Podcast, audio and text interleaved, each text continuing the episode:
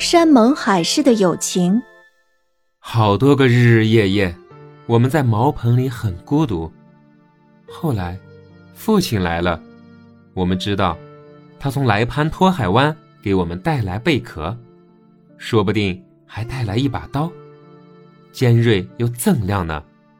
这一回，他给我们带回一个裸身的小姑娘，他把她藏在他的羊皮袄下面，用一张皮子包着她。当我母亲把它放在膝上。把皮子打开的时候，他身上仅有三枚银币，钱系在他的黑发上。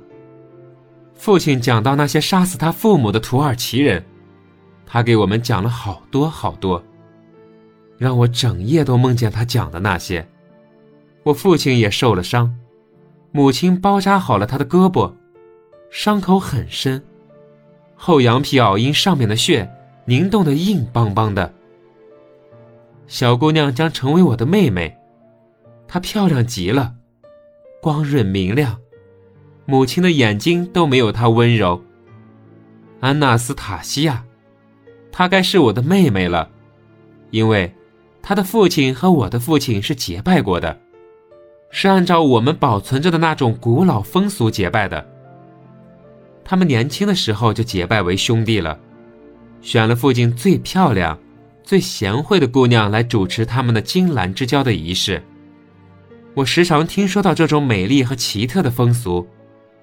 现在，小姑娘是我的妹妹了，她坐在我的膝上，我给她摘来鲜花，拾来小鸟的羽毛。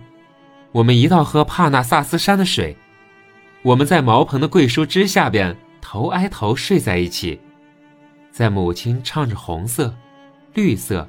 和蓝色眼泪的歌声中，度过了许多许多的冬夜。不过，当时我还不懂，这些眼泪中反映出来的，正是我的同胞们的千悲万愁。有一天，来了三个法兰克人，他们的穿着和我们的不一样，他们把床和帐篷搭在马背上。二十多个带着长刀和枪的土耳其人跟着他们，因为这三个人是帕夏的朋友，他们带着他的信，他们只是来看看我们的山的。他们攀登白雪覆盖、白云缭绕的帕纳萨斯山，来看我们茅棚附近那些奇特陡峭的黑山崖。茅棚里挤不下他们，而且他们也受不了从顶棚下低矮的门飘出去的炊烟。他们把帐篷搭在我们茅棚外面那块狭窄的地上，烤着羊和鸟禽，把甜的烈酒倒在杯子里，土耳其人却不敢喝。在他们离开的时候，我跟了他们一小段路，我把妹妹安娜斯塔西亚裹在一块小羊羔皮里背在背上。